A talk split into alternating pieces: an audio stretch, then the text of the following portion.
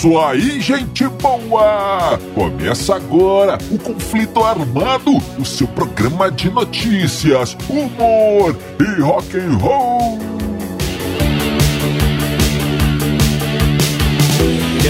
E vamos para as manchetes de hoje. Princesa Leia aconselha Bob Dylan.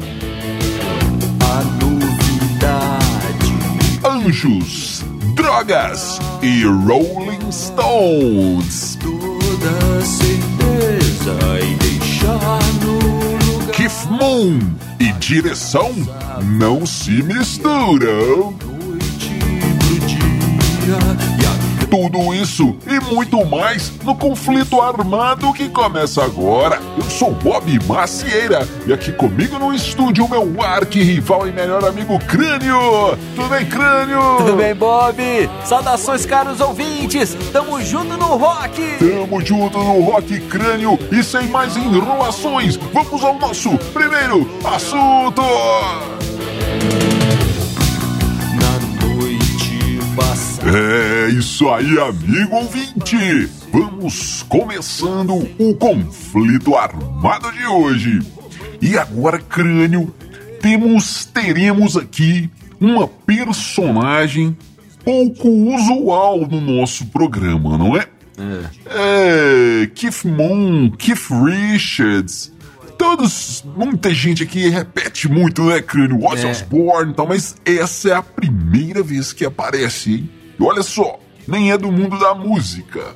Nós estamos falando de Carrie Fisher, a saudosa atriz Carrie Fisher, que ficou mundialmente eternamente conhecida como a Princesa Leia do, do- da, série, da série Star Wars, que faz, inclusive, muita falta, não é, Crânio? Sem dúvida. Mas eu acho que ainda veremos muito a, Carrie Fisher, né? Com hoje, com toda essa tecnologia. Mas enfim, Pois é, crânio. o- é. História lá do passado. E conta sobre o encontro inusitado, uma ligação que ela teve com Bob Dylan. É, o trovador do folk americano? Certa, certa vez, então, um, um assessor da Carrie Fisher chegou perto dela e disse: Carrie Fisher, você tem um cara aqui querendo falar com você, hein? Um tal de Bob Dylan, você sabe quem é. e ela ficou entusiasmada e tal, e o assessor disse: Não, ele vai ligar mais tarde. Tudo bem. E a Carrie Fisher ficou pensando na crânio: o que será que o Bob Dylan quer comigo? E será que ele quer sair comigo, hein? Ah, não quero não, disse Carrie Fisher. Isso aí, crânio, tirando essas informações do, de uma biografia dela, hein? Ela mesma que conta essa história. Ela disse, então, ah, não quero mais, não quero mais ícones dos anos 60 bagunçando a minha vida. é, crânio, porque ela já foi casada com Paul Simon, da, da, da, da dupla Simon Garfunkel, não é, crânio? E interessante aqui ela, é que ela namorou por cinco anos com Paul Simon e aí se casou e ficou casada por dez. Dez meses, cara. Casamento relâmpago. Não deu muito certo, não. Não. E você sabe, não é crânio? A, a Carrie Fisher não era, como, como diria nossa tia Verônica, e não era muito benta, não, crânio. É, Ah. por que, que eu digo isso? Porque ela chegou a dar até umas bitoquinhas no seu próprio ir- irmão, hein? Ah, O não. Luke Skywalker, olha aí. Nossa. Mas, bobagens à parte, crânio, olha aí, o que que acontece? A Carrie Fisher ficou preocupada, né? Ficou pensando, o que será que ele quer comigo? Será que ele quer que eu participe de algum clipe? Sou uma atriz, não é? Não sei. Será que ele quer saber o que, que vai acontecer no próximo episódio de Star Wars? Será que ele é fã, hein? Não sei, ficou pensando aquilo ali, crânio. Mas mesmo que ela tivesse 5 mil chances para tentar acertar o que, que o Bob Dylan queria conversar com ela, acho que ela não, aceita, não acertaria, crânio, porque o que que era? Ele queria, Bob Dylan queria conselhos sobre um perfume. Olha só. O que, acontece? Que história é essa? Havia uma empresa que queria lançar um perfume é, do Bob Dylan. Cheirinho de Bob Dylan. Ô, delícia. E, e eles queriam que o perfume se chamasse Just Like a Woman, referência aí ao Bob Dylan e tal, mas ele não gostou, o, o, o crânio. É, então procurou a Carrie Fisher para, para, para ver se conseguia algum, alguma ideia de um nome. E ele achou a pessoa certa porque coincidentemente a princesa Leia já havia pensado sobre nomes de perfume e gostava de ficar pensando sobre isso aí. Então ela deu três, três ideias para o, para o, o, o Bob Dylan sobre o, o, nome do perfume. O primeiro era Incerteza. E ela dava o nome e uh, o, o, título, né? A propaganda já vinha junto. Incerteza. O cheiro da confusão. É. Bom. O segundo nome era autoritário para o homem que não está nem aí para o seu próprio cheiro.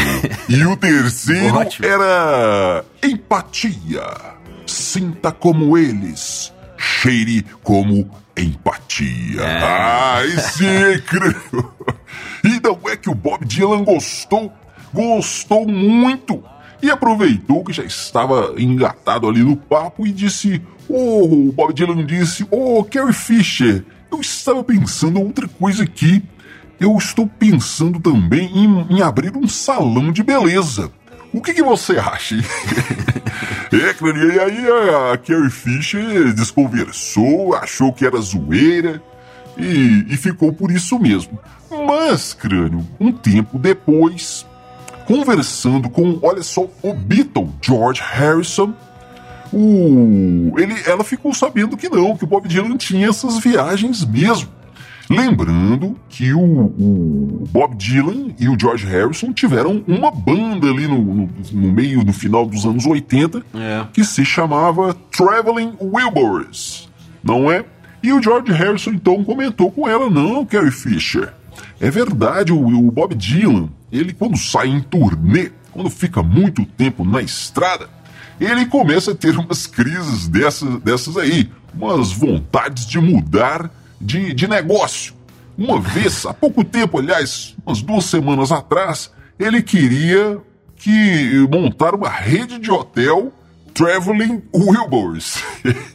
Lembrando, creio, que o, que o Traveling Wilburys seriam os Wilburys viajantes, né? Então, É. O Bob Dylan já pensou, hum, isso aí dá uma boa rede de hotel, hein, crânio? É? Pois é, pois, pois é, Bob. E parece que o negócio do Bob Dylan era isso aí, né? Pegar os nomes das músicas dele e fazer uns trocadalhos do carilho aí, Olha. né? Mas eu vou, eu, vou, eu vou dar mais umas ideias aqui, viu? Que po- po- poderiam ser feitas aí com nomes de, de músicas do, do, do Bob Dylan. Por exemplo, Pedreira Like a Rolling Stone. E o mais legal de todos, o Bob, seria com a música Knocking on Heaven's Door, né? Batendo na porta do céu. Sim. O que que isso poderia, que ideia que poderia surgir aí, que negócio poderia surgir disso, disso aí? É. Uma funerária, claro. e o, o slogan seria assim: Funerária Knocking on Heaven's Door. As portas do céu estarão abertas para você. Nem precisa bater.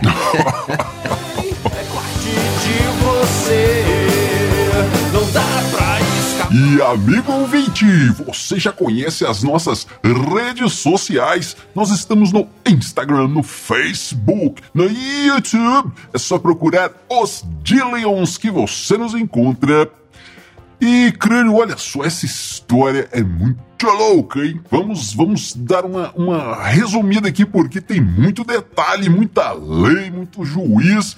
Mas nós vamos lá, olha só, o ano é 1977. Estamos mais uma vez em companhia de um dos mais assíduos frequentadores do conflito armado, ele, o guitarrista dos Rolling Stones, Keith Richards. É, e o que, que acontece, crânio?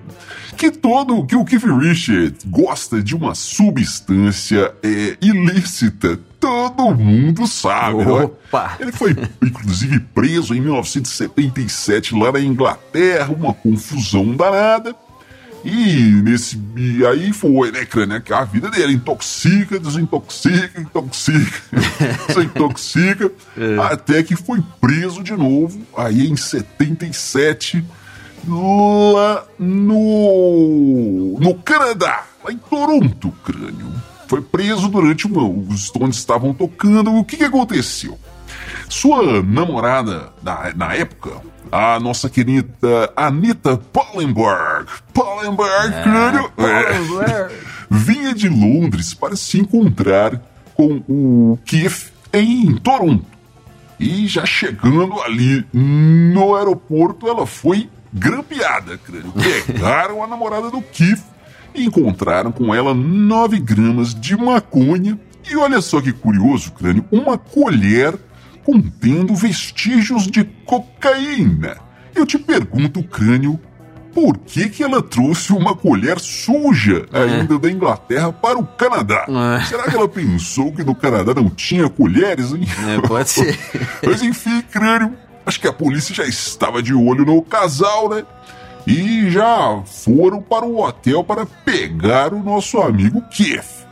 Chegando no hotel, a polícia, a polícia montada, hein, crânio? Aquela polícia canadense lá, olha Sim. que chique, hein? Olha. A polícia já foi metendo o pé na porta, arrombando o quarto. Cadê o Kif? Cadê o Kif? Ah, ele ali na cama. Pega, pega, pega. É. e prenderam o Kif, crânio. Mas detalhe: os, os policiais tiveram que estapear a cara do, do Keith Richards. Acorda, cara, acorda, e tapa pra cá e tapa pra lá. Keith Richards diz que acordou com dois policiais montados, né? A polícia montada. Mas eles não estavam montados nessa hora, não. Ah, sim. Tá. policiais dando tapa nas- tapas na cara dele. Mas por que isso? Porque ele não poderia ser, legalmente, não poderia ser preso desacordado. Então, tiveram que acordar o cara primeiro. E foi muito difícil, mas com muito custo conseguiram. O que, que tinha acontecido? Segundo o Keith Richards, ele estava cinco dias sem dormir. Não é normal, Foi velho. para o quarto do hotel tirar o cochilo e chega os policiais para acordar o cara, mas enfim, crânio, então é, é, vasculharam ali o, o- o quarto de hotel de Keith Richards e aí sim, hein, acharam 30 gramas de heroína, crânio, coisa pesada. E ele foi acusado de tráfico. Ah, aí o negócio fica feio, hein? Mas ele acabou saindo é, sobre é, fiança, mas ficaram as acusações. É, o tráfico não é brincadeira, não. É mais nos anos 70 no Canadá. Mas o que, que acontece, crânio? Aí que a coisa começa a ficar mais interessante, hein? Porque entra uma nova personagem nessa história. A nossa queridíssima Margaret Trudeau. É, olha aí. E quem é essa Margaret Trudeau, crânio? Simplesmente é a esposa, ou era, né? A esposa do presidente do Canadá. o, Que o legal. de Pierre Trudeau, crânio. Olha aí, a primeira dama do Canadá entra na história. Aliás, esse Pierre Trudeau é inclusive pai do atual mandatário lá do, do Canadá, o Justin Trudeau. Olha só, crânio, não é só no Brasil que as famílias se perpetuam no poder, não, hein? Mas isso aí é um outro assunto, crânio. Vamos lá para o que interessa. E o que essa Margaret estava fazendo, está fazendo aqui na nossa história? A questão é o seguinte, crânio. Ela estava andando com os Rolling Stones ali durante a turnê canadense. Foi vista saindo de um de, uma limusine com, com o Mick Jagger. O, o Keith Richards conta que saía do, do- do quarto de hotel e via Margaret Trudeau andando de, de, de roupão ali pelo, pelos, pelo, pelo andar né, do hotel dos Rolling Stones. E a imprensa caiu matando com tudo, crânio. Falaram que a, que a Margaret estava tendo um caso com o Mick Jagger. Ah, mas aí o Keith Richards No seu livro conta que não, cara, que não teve nada disso. Ela não estava tendo um caso com o que ficou o Mick Jagger. Ela estava tendo um caso com o Ron Wood, o guitarrista dos Stones, cara. Imagina só o, e a imprensa cobrindo aquilo, e fofoca pra lá e fofoca pra cá. Imagina o rolo. Ah, Ou seja, Presidente. o presidente não ficou nada, nada satisfeito com aquilo e queria a cabeça de alguém, né? Mesmo que fosse do Keith Richards. Então o- a coisa ficou pior ainda pra ele. Ele foi acusado, crânio entre idas e vindas, sai sobre fiança, vai para a clínica de reabilitação dos Estados Unidos, mas ele acabou sendo acusado de tráfico no Canadá e foi julgado, seria julgado em 1978. E aí, crânio, resumindo a farofa, quando o Keith Richards chegou no tribunal para o primeiro dia do julgamento, que surpresa! Havia na frente do, do, do tribunal, crânio, uma multidão, uma verdadeira multidão de fãs pedindo Free Keith. Libertem o Keith e cartazes e, e a imprensa e aquela confusão e o Keith disse que é isso? Não estava esperando todo esse apoio, crânio. E o que, que havia acontecido? Aí entra mais um personagem muito importante aí, crânio, que o Keith Richards, a partir desse momento, começou a chamar de anjo.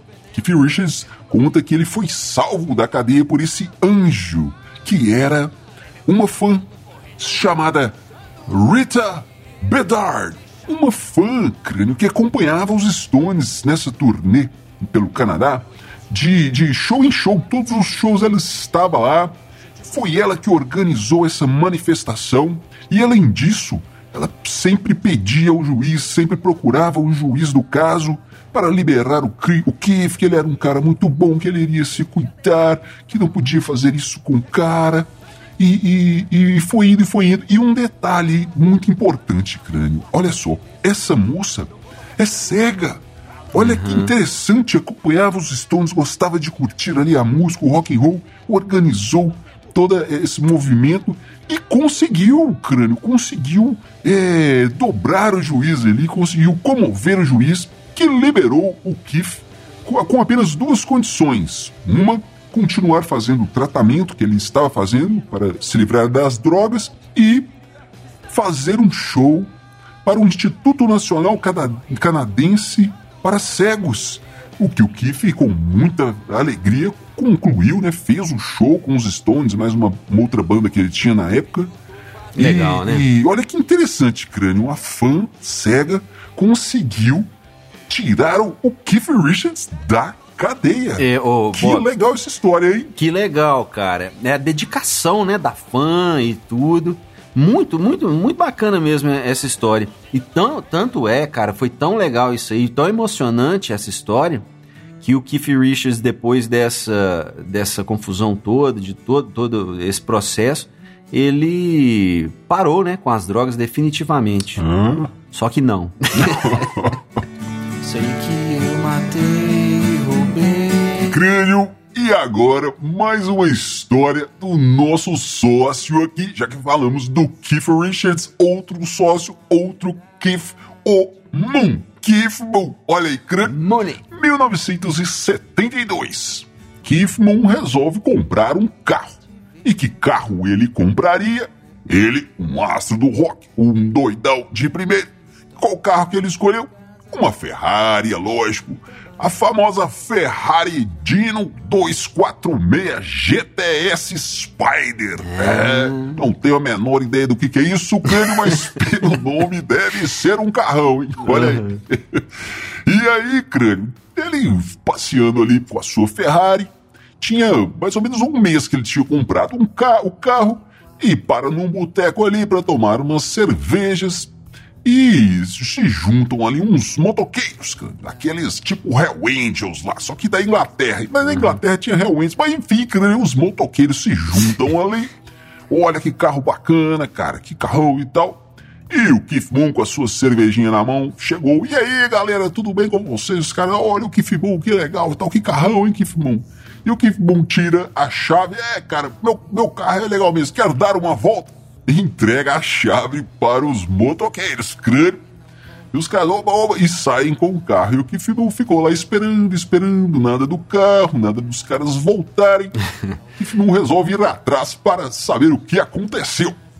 E qual que não foi a surpresa dele, crânio? Ao, ao ir andando assim, pouco pra frente no bar, o, a sua Ferrari enfiada numa valeta da, da estrada, caída, toda amassada, destruída. Os motoqueiros em volta. O Kifmon chegou perto e disse: Que é isso? e os, os motoqueiros, é claro, não, senhor Kifmon, tchau. E saíram correndo. e Kifmon ficou então com o prejuízo da Ferrari um mês. Mas dizem que, ao ser perguntado, e aí, Kifmon, destruiu o carro? Ele disse simplesmente: Ah, e daí, cara? É só dinheiro. É, só dinheiro e lata amassada, né? É verdade. Ô, Bob, tem uma outra boa dele com carros, cara, que é o seguinte. Ele tava numa, num, num carro esporte qualquer lá e, e andando, correndo ali pelas estradas de, de- da Inglaterra, né? Quando ele passou por um policial, policial de bicicleta. Mas ele pensou, "Ih, isso pode dar alguma confusão, cara. Ele assim, uns 160 por hora, né? Sim. E aí ele foi, falou, vou, vou diminuir, né? E foi reduzir o carro, mas tinha pouco tempo que ele tinha o carro e tudo. E em vez dele, tava lá, sei lá, de quinta, em vez dele colocar uma quarta, ele colocou a primeira. E o carro travou, né? O, o motor travou, ah, aquela coisa, saiu derrapando. Diz que parou assim, meio metro de um abismo, cara, um penhasco gigante, assim, que se, se caísse, né, não ia sobrar nada. E aí ele assustado assim, e veio, escutou o barulhinho, né? Olha pra trás o policial vindo na, na bicicleta, na bicicletinha assim, parou do lado dele. Olha, eu sabia que era você que fumou. e aí eu lembrei, cara, uma coisa que eu ouvi há muito tempo, que diz o seguinte: quando um policial te conhece pelo nome, a sua situação não tá boa. É isso aí, amigo ouvinte. Você fica agora com os Dillions e a música No Meu Lugar. Nos vemos no próximo conflito armado. Valeu, valeu, valeu! É meu irmãozinho, eu tô correndo, eu tô passando longe. Gente covarde. Tiro o tempo todo vezes sem querer me vem uma ideia do que eu deixei de falar. Mas qualquer coisa que eu diga, o otário sempre vai discordar. Não para um minuto pra entender, não para um segundo pra raciocinar. E nada disso importa, não destilo veneno. Eu não perco meu tempo com alguém que só queria estar no meu lugar. É meu irmãozinho, eu tô correndo, eu tô passando